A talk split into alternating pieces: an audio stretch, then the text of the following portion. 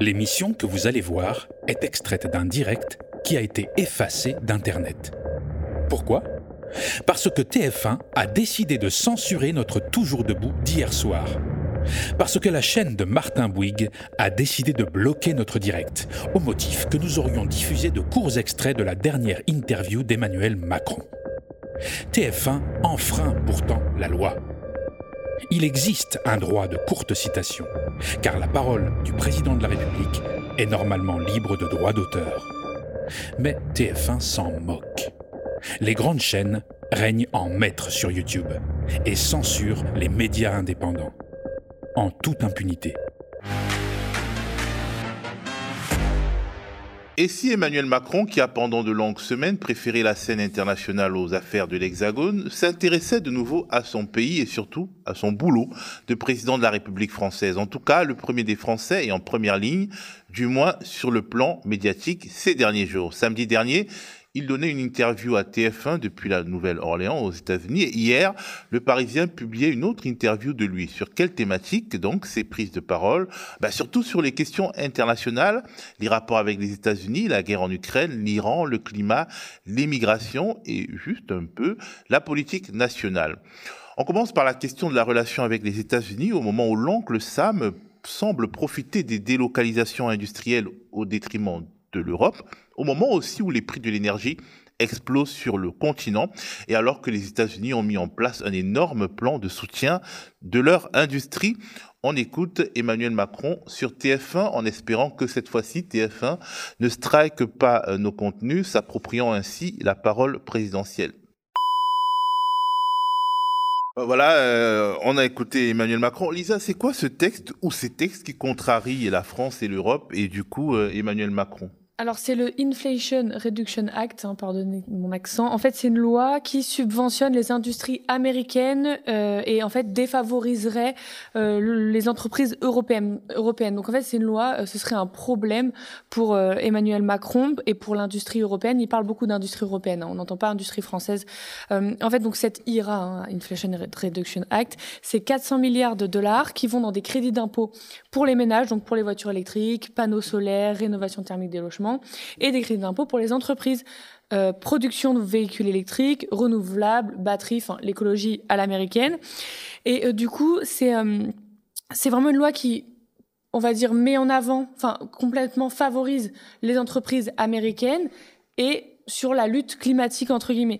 Et en fait, donc le reproche que Macron adresse, c'est que c'est c'est une aide qui favorise l'économie américaine et qui du coup délaisse l'économie européenne.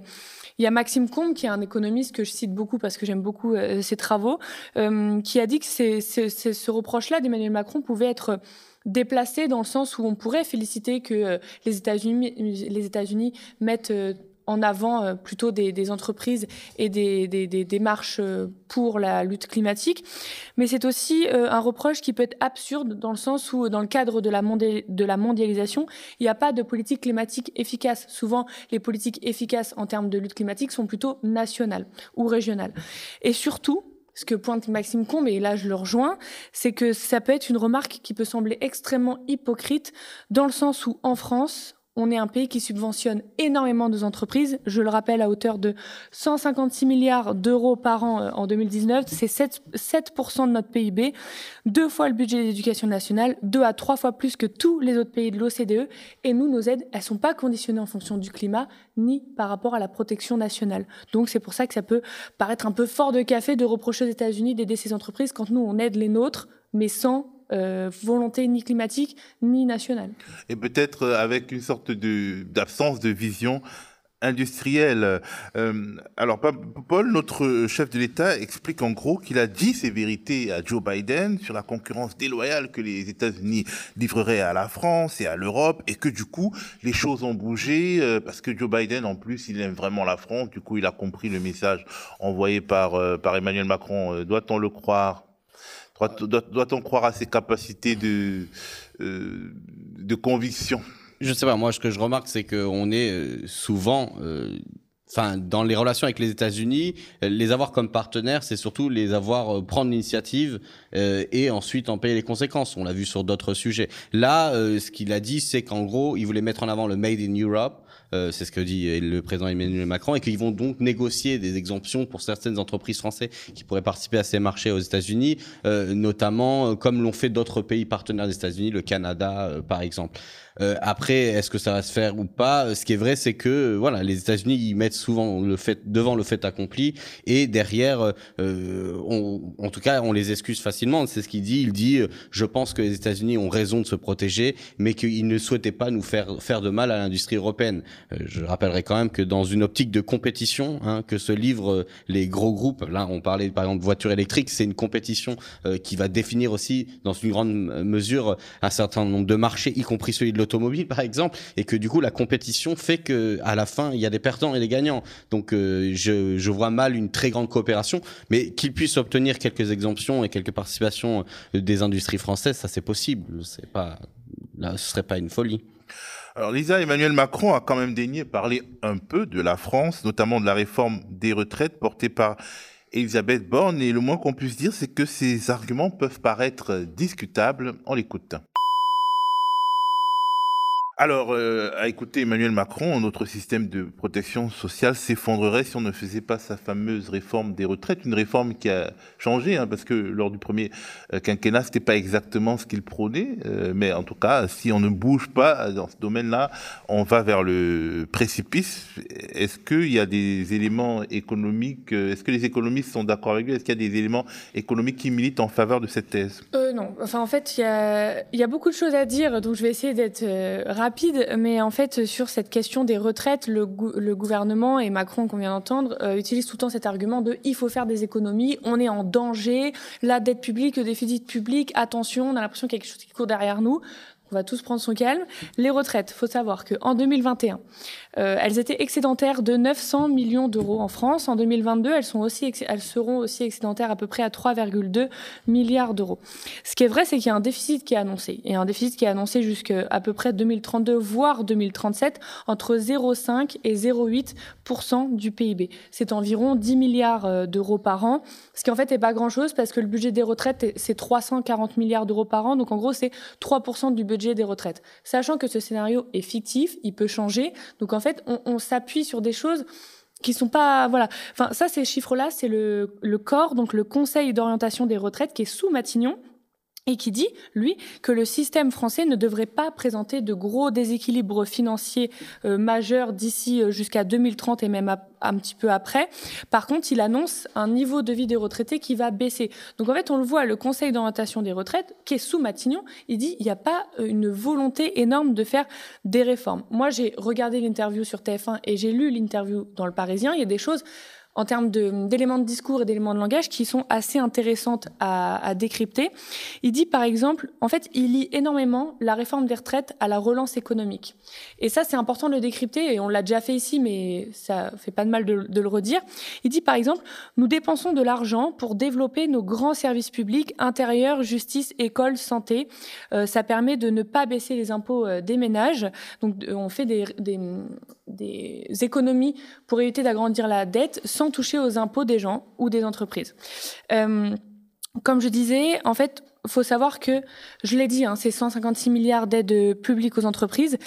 Donc, faire des économies pour agrandir les services publics, pour l'instant, on le voit pas. Ce qu'on voit, c'est que c'est pour toujours soutenir les, soutenir les entreprises.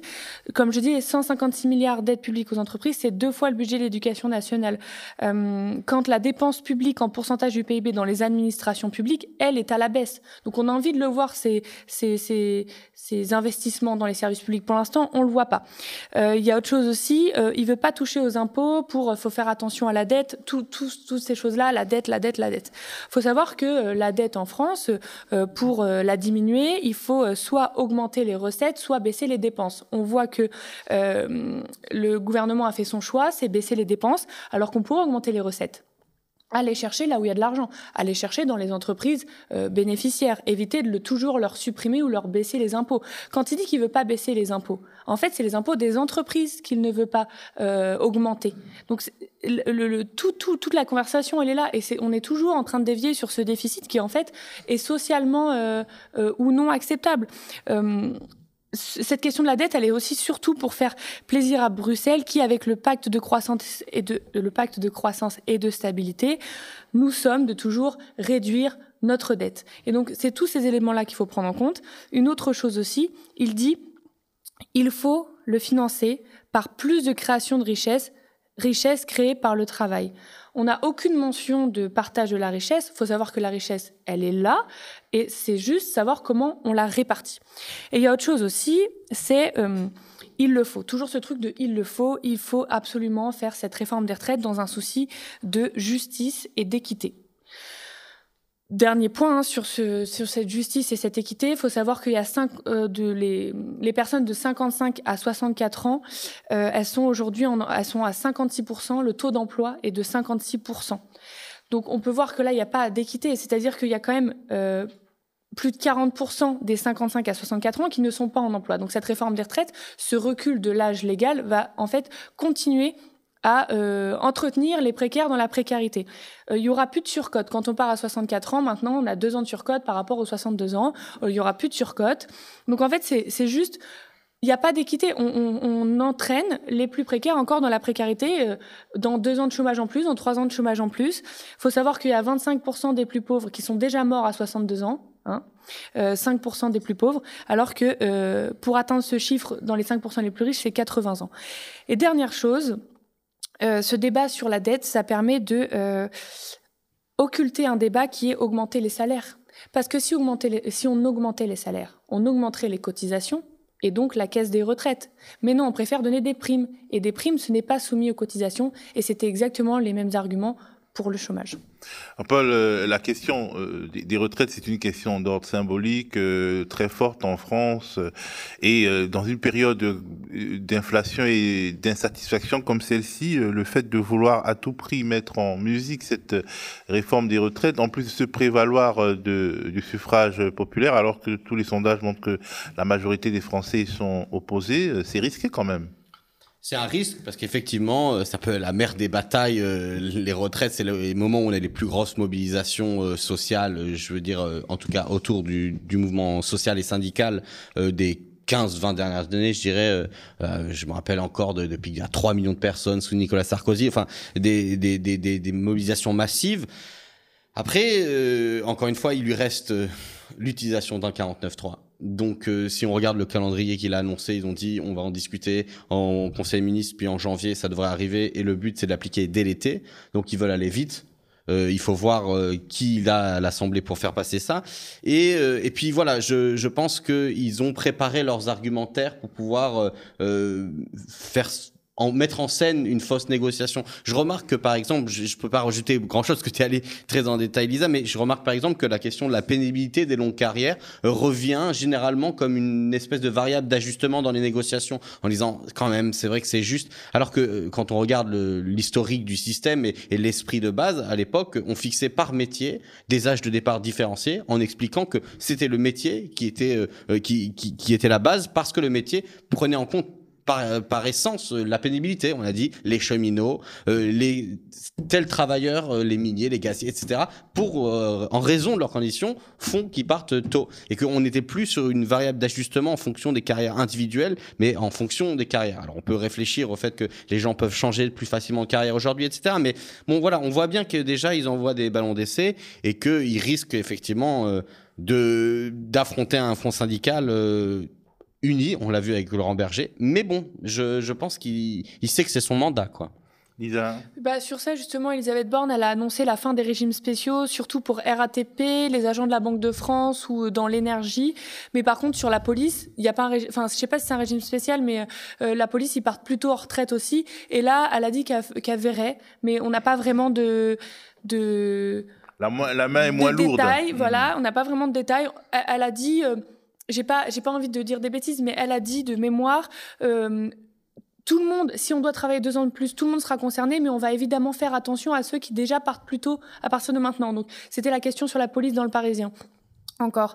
Mais, euh, mais par contre, elle a bien annoncé pour les nouveaux recrutés, pas les anciens, mais euh, la fameuse clause du grand-père, euh, que pour RATP, Banque de France, etc., c'était la fin des régimes spéciaux, pour te répondre. Bah, en fait, en ce moment, on n'arrive pas à avoir justement des chauffeurs de bus et des, chauffeurs, des conducteurs à la RATP parce que les, les métiers ne sont pas attractifs. Alors bon, les régimes spéciaux qui, qui vont voler en éclats, c'est encore moins d'attractivité. Euh, euh, Paul, pendant le week-end, euh, on, va, passer un peu à, la politique parce que pendant le week-end, tu t'es intéressé aux dynamiques en cours au sein de plusieurs de nos partis politiques qui ont organisé ou vont organiser leur congrès ou bien leurs grandes agapes. on pense notamment à LR, à ELV et au PCF. On commence par LR où les résultats du premier tour de l'élection du président du mouvement sont tombés hier. On réécoute les résultats en question. Donc du samedi 3 décembre au dimanche 4 décembre, 91 109 adhérents les républicains étaient appelés à voter pour désigner le nouveau président du mouvement à l'occasion d'un scrutin électronique. Je vais vous donner les résultats par ordre alphabétique. Alors inscrit 91 109, exprimé 66 216, soit une participation de 72,67%. Euh, nombre de bulletins blancs 339, soit 0,51%, une très belle participation. Ont obtenu dans l'ordre alphabétique Éric Ciotti 28 297 voix, soit 42,73%. Aurélien Pradier, 14 765 voix, soit 22,29%. Bruno Retailleau, 22 815 voix, soit 34,45%. En conséquence, les candidats Éric Ciotti et Bruno Retailleau sont qualifiés pour le deuxième tour. Le second tour se déroulera du samedi 10 décembre à 18h au dimanche 11 décembre à 18h. Je vous remercie. Alors, Paul, le constat que je peux faire, c'est que les deux finalistes sont à droite toutes. Bruno Retailleau est un ancien du mouvement pour la France de Philippe de Villiers. C'est aussi un ancien fidèle de François Fillon, tout comme son rival Éric Ciotti, qui se revendique de l'héritage politique de l'ancien Premier ministre et fait régulièrement les yeux doux à l'extrême droite. Il y a quelque chose qui s'est passé. Ou alors qui est accompli, on va dire. Oui, la radicalisation de la droite, si on peut utiliser radicalisation euh, euh, dans ce contexte, euh, est clôturé terminé, déjà parce que le candidat qui se présentait comme le moins radical, à savoir Aurélien Pradier, euh, est euh, sorti de la course, mais en plus, il était euh, sur un certain nombre de sujets, il s'est fait remarquer dans la campagne interne sur des prises de position qui ne nous apparaisseraient pas comme parfaitement libérales ou modérées. Je pense, je sais pas, à, à, ses propos sur l'immigration incontrôlée et massive, sur le port de l'uniforme jusqu'à l'université, enfin des propos qu'il a même retirés derrière suite au fait que ça paraissait comme extrême. Donc la droite, euh, c'est difficile. En fait, on a vraiment 50 nuances de réac quoi, euh, dans, dans ce parti. Et euh, c'est difficile de, de, voir la différence parce que même dans leur campagne interne, ils n'ont pas vraiment discuté des questions qui vont se poser pour le parti, à savoir quelle est la relation avec Macron, quel est la, le programme de la droite, c'est quoi son identité particulière? Il y avait une volonté de répondre à des questions identitaires, mais de façon extrêmement floue. Donc on jouait la pureté, on jouait à je suis plus à droite que toi. c'est Ciotti qui a dit oser la droite. Euh, je suis de droite et je l'assume, comme si on avait un doute euh, au sein des Républicains sur le fait qu'Éric Ciotti était de droite. Enfin, on avait euh, très peu de, de, de, possibilités de se départager, et donc du coup, les sujets, c'était l'islam, je cite Éric Ciotti, je le ferai pas souvent, rétablir l'ordre, stopper l'islamisme, euh, faire des expulsions automatiques. Je veux être le candidat d'un parti de la double peine. Vous savez, c'était cette proposition de condamner ici et puis ensuite d'expulser des gens dans leur pays. Enfin, en gros, il y avait un accent très RPR, moi je trouve, à, à cette campagne interne à droite et euh, voilà et surenchère euh, et puis on attaquait les uns et les autres sur euh, leur capacité à être illégitimes à être plus ou moins de droite mais pas assez mais bon en fait, comme c'est un congrès interne, la question, ça se joue au nombre de cartes, au nombre de gens qui sont implantés. C'est pour ça que Eric Ciotti était annoncé en tête je rappelle qu'il a quand même été euh, en finale du vote qu'ils ont fait pour, pour désigner les candidats à la présidentielle. Euh, et puis, euh, il a des soutiens de certaines fédérations très puissantes. Je pense aux Alpes-Maritimes dont il vient.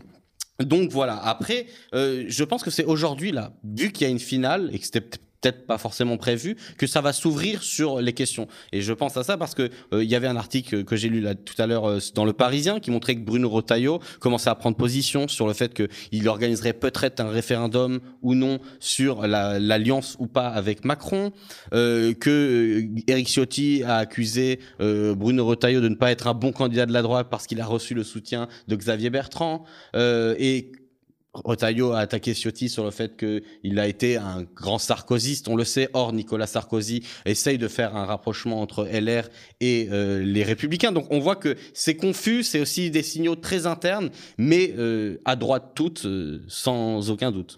Parce que justement, pendant ce week-end, Nicolas Sarkozy est sorti du bois pour expliquer qu'il n'avait pas pris part au vote et pour plaider en réalité pour une alliance formelle avec Emmanuel Macron.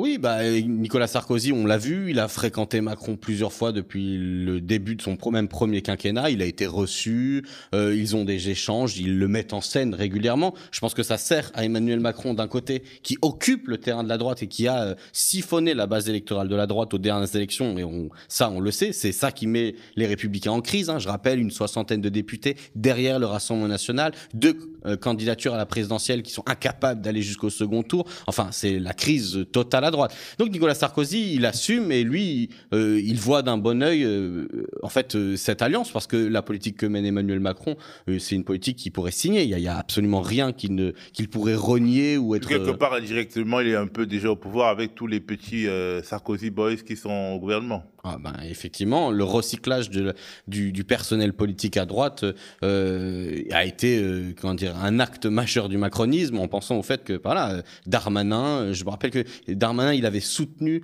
euh, Nicolas Sarkozy lorsqu'on avait appris une de ses condamnations. Alors je sais même plus pour quelle affaire et il avait dit c'est mon mentor, je le soutiendrai quoi qu'il advienne. Donc euh, on en est là sur euh, le lien entre les nouveaux macronistes et, et la droite sarkozyste. À ELVO également, il y a un renouvellement des, euh, disons, des, euh, du parti et la question du positionnement par rapport à, à la NUPES occupe une place centrale. Oui, alors c'est très compliqué de comprendre euh, Rep Écologie Les Verts, parce que c'est un parti qui en fait euh, est déjà une masse hétérogène. Faut penser, ils revendiquent 12 648 adhérents. Il y a une participation dans leur vote interne euh, qui est quand même relativement faible, même pas 50% pour le vote de ce week-end sur le changement de nom du parti, mais surtout pour une partie, pour un parti à 10 000, on va dire adhérents en, gros, il y a eu pour la, la, la direction et pour les votes des motions qui vont déterminer l'avenir du parti six candidatures. Donc ça veut dire que en gros, euh, j'ai jamais vu un cas de, de division et de, et, de, et de, proposition aussi différenciée dans un parti si petit euh, depuis le NPA, hein, pour le dire autrement. Mais effectivement, euh, Marine Tondelier qui est arrivée en tête euh, comme candidate du parti, hein, soutenue par des gens aussi euh, qui, qui ont un poids important dans le parti, comme comme Piolle, le maire de, de, de Grenoble, arrive en tête et elle est, à mon avis, la candidate du parti, donc la candidate du compromis. Euh, le but d'Europe Écologie Les Verts, c'était de sortir de l'affrontement qui avait eu lieu lors des primaires entre euh, Sandrine Rousseau et Yannick Jadot. D'ailleurs, les deux candidates euh, qui représentaient Yannick Jadot et Sandrine Rousseau ont obtenu des scores très modestes, 13, 13% et quelques pour la candidate Mélissa Camara, qui était qui est une élue municipale de Lise et qui représentait Sandrine Rousseau, et 18% pour Sophie Bussière, qui est représentée Jadot. Et c'est donc un vote le 26 novembre, hein, pas ce week-end, week-end dernier, il me semble. Et, euh, et donc du coup, on voit bien que c'est pas là que ça s'est joué. Ce qui s'est joué, c'est euh, Marine Tolieu qui a comme volonté de rassembler le parti. Elle veut faire en sorte de conquérir des, des, des soutiens. Donc elle a dit objectif 1 million, euh, pardon, 1 million de sympathisants. Donc voilà, essayer de reconstruire ce parti. Et pareil, dans cette stratégie-là, il y a l'idée d'être par exemple sur une liste autonome euh, aux européennes. Donc euh, en termes de Nupes, ça envoie un signal quand même. On ira tout seul. Et euh, c'est entre guillemets logique parce que quand on veut construire un parti, quand on veut euh, essayer de, de, se conforter et de, de, faire grossir son organisation et sa visibilité, euh, on fait le choix d'une voie solitaire. C'était d'ailleurs euh, ce qu'avaient choisi les communistes la dernière fois en disant on a besoin d'un candidat pour exister en tant que tel. Effectivement, là c'est pour les européennes, mais bon, on verra, on gagera de la suite. Bah justement, au PCF, lors du congrès qui aura lieu en avril 2023, la place de la NUPES, enfin la place dans la NUPES occupera aussi une place centrale.